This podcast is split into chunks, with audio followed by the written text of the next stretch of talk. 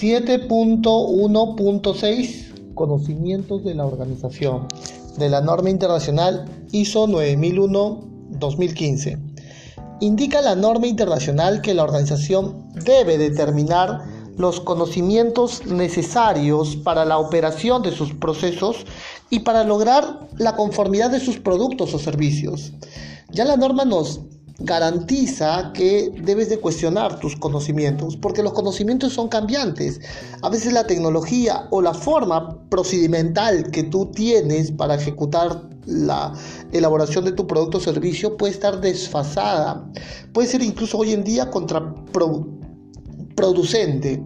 Y en ese sentido eh, hay que cuestionar nuestros conocimientos. Y recordemos a la llegada de eh, Yahoo, ¿no? que, de alguna manera tuvo una resistencia a su conocimiento. Eh, Kodak, por supuesto, claro que sí. BlackBerry también es uno de ellos, que de alguna manera cuestionaron su conocimiento de la organización. Indica también la norma internacional que estos conocimientos deben mantenerse y ponerse a disposición en la medida que sea necesario.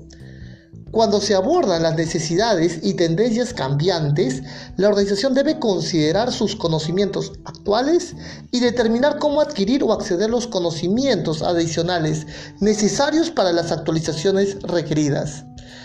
Claro, en ese sentido debemos tener un concepto de gestión del conocimiento. Y ya existe el año pasado, 2018, una ISO referente a gestión de conocimiento, que habríamos que abordarlo seguramente eso en otro capítulo. La nota de esta norma internacional nos dice que los conocimientos de la organización son conocimientos específicos que la organización ha adquirido generalmente por su experiencia, por el tiempo, por las incidencias y vivencias que ha tenido esa organización y determinar cómo adquirir y aceptar y aceptar los conocimientos en los cuales pueden compartir y lo utiliza la organización. La nota 2 nos indica que estos conocimientos se pueden basar en fuentes internas, como por ejemplo propiedad intelectual, conocimientos adquiridos por la misma experiencia, lecciones aprendidas por éxitos, por fracasos, o también por conocimientos externos, producto de pasantías, sesiones de coaching, de repente de los proveedores mismos que nos entregan la información.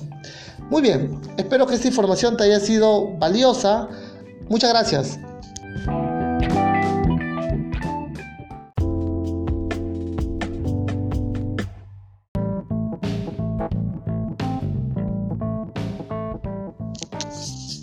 ...7.2... Competencia. La norma internacional nos indica que la organización debe, letra A, determinar la competencia necesaria de las personas que realizan bajo su control un trabajo que afecta el desempeño y la eficacia del sistema de gestión de la calidad.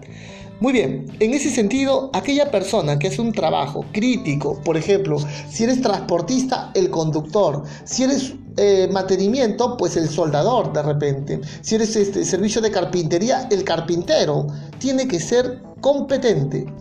Eh, también habla del sistema de gestión. Aquellos que hacen auditorías, por ejemplo, tienen que ser competentes. Letra B. Asegurarse de que estas personas sean competentes basándose en la educación, formación o experiencias apropiadas.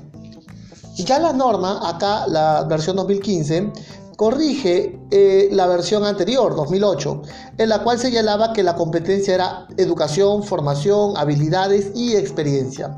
Aquí la norma eh, esboza un O que la experiencia es equivalente a un grado de competencia. Eh, bueno, elimina el concepto de habilidades porque se entiende que producto de esas destrezas que tú has adquirido, lo has adquirido producto de las experiencias, de las vivencias en la ejecución de la labor. ¿Qué es la educación? Educación es el grado de instrucción, primaria, secundaria, técnico, superior, eh, a veces colegiado, titulado, habilitado, puede ser parte de uno de los criterios de educación. Pero eso no basta. Hay que agregarle la formación. ¿Y qué es la formación? Es la especialización. Es la especialización. Si tú eres soldador, pues soldadura debajo del mar, por ejemplo. Y experiencia, bueno, la O experiencia son las vivencias, producto de los años ejecutando la labor. Es cierto, a veces eh, hemos escuchado dentro de mi experiencia como consultor, en la cual me dicen anteriormente, por supuesto, que quien cumplía mejor el perfil de puesto de jefe de planta era el ayudante del jefe de planta, no el jefe de planta actual. ¿Por qué? Porque el jefe de planta actual no estaba titulado. Y su ayudante sí estaba titulado, colegiado, habilitado, tenía el diplomado que se pedía en el perfil de puesto, tenía los años mínimos requeridos, pero en suma cumplía mejor el perfil que el actual jefe. Y me decían, José, ¿qué hacemos? ¿Los despedimos? Bueno, dentro de la consultoría que hacemos también como organización Safety Line, eh, lo que decíamos era, no, emitamos constancias de competencias internas basadas en la experiencia. Y declaramos de esa manera que producto de los años, los 20 años trabajando, equivale al grado de eh, competencia. Porque tiene vivencias, eh, realmente eh, yo como organización decido dar constancia de competencia interna. Y era válido. Letra C cuando sea aplicable, tomar acciones para adquirir la competencia necesaria y evaluar la eficacia de dichas acciones. Lo que nos indica la norma es que si no es competente, no es que lo despidas de manera intempestiva, no, hay que darle la competencia. ¿Y de qué manera? Bueno, a veces con programas de entrenamiento, pasantías, entre otras. Y finalmente la norma dice, y evalúa la eficacia de dichas acciones. Garantízame de que esas acciones que tú has establecido, entrenamiento, pasantías, entre otros, ha adquirido ese señor, ese postulante, ese puesto de trabajo, el conocimiento deseado. Letra D. Conservar la información documentada apropiada como evidencia de la competencia. Eh, usualmente la cláusula 7.2 compagina con 5.3, que es roles, funciones, autoridades, y que eh, dichas cláusulas son eh, gestionadas por el Departamento de Recursos Humanos. Esta cláusula 7.2, competencia, la responde usualmente Recursos Humanos. Bueno, muchas gracias. A la distancia les mando un fuerte abrazo. José Luis Loaiza Solier, ingeniero, consultor, auditor, representante de la empresa Safety Line. Muchas gracias.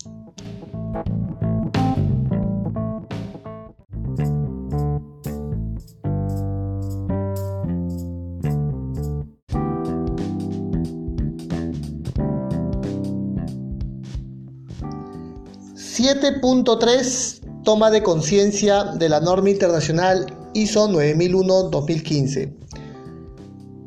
La organización debe asegurarse de que las personas que realizan el trabajo bajo el control de la organización tomen conciencia.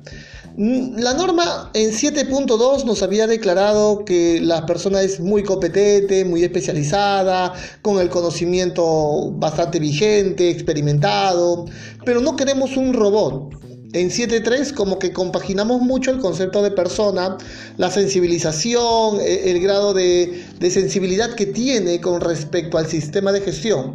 De hecho, a continuación vamos a eh, declarar los apartados que eh, esboza 7.3. Y eso está en la letra A. ¿En qué tiene que ser sensibilizado? En la política de la calidad.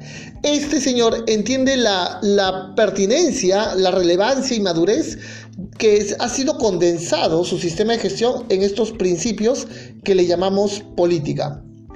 Letra B. Los objetivos de la calidad pertinente. Pertinentes a su área de trabajo, a sus procesos, que eso ya lo habremos visto en 4.4 este señor tiene que de alguna manera ser sensibilizado. Ya por 6.2 los objetivos serán comunicados. Acá por 7.3 como que hay una vuelta respecto a que debió haber logrado una sensibilidad esa comunicación de los objetivos. Letra C. Su contribución a la eficacia del sistema de gestión de calidad, incluidos los beneficios de una mejora de desempeño. Entiende entonces que su proceso es crítico, que él participa en el sistema de gestión y que puede sin lugar a dudas afectarlo. Y letra D, las implicaciones del incumplimiento de los requisitos del sistema de gestión de la calidad. Entiende cuáles son los riesgos, cuáles son las situaciones potenciales y qué podría generar finalmente la desobediencia a los criterios, a los procedimientos, a los controles que tú has definido como organización. En ese sentido, también la norma internacional es muy potente porque nos declara una cláusula entera para la toma de conciencia. En ese sentido, las organizaciones, los auditores, hoy en día cuando van a auditar organizaciones, tienen que darse el tiempo suficiente para rescatar una buena muestra, para dar respuesta a 7.3. Muy bien, muchas gracias queridos alumnos. Nos mantenemos en contacto. A la distancia un fuerte abrazo.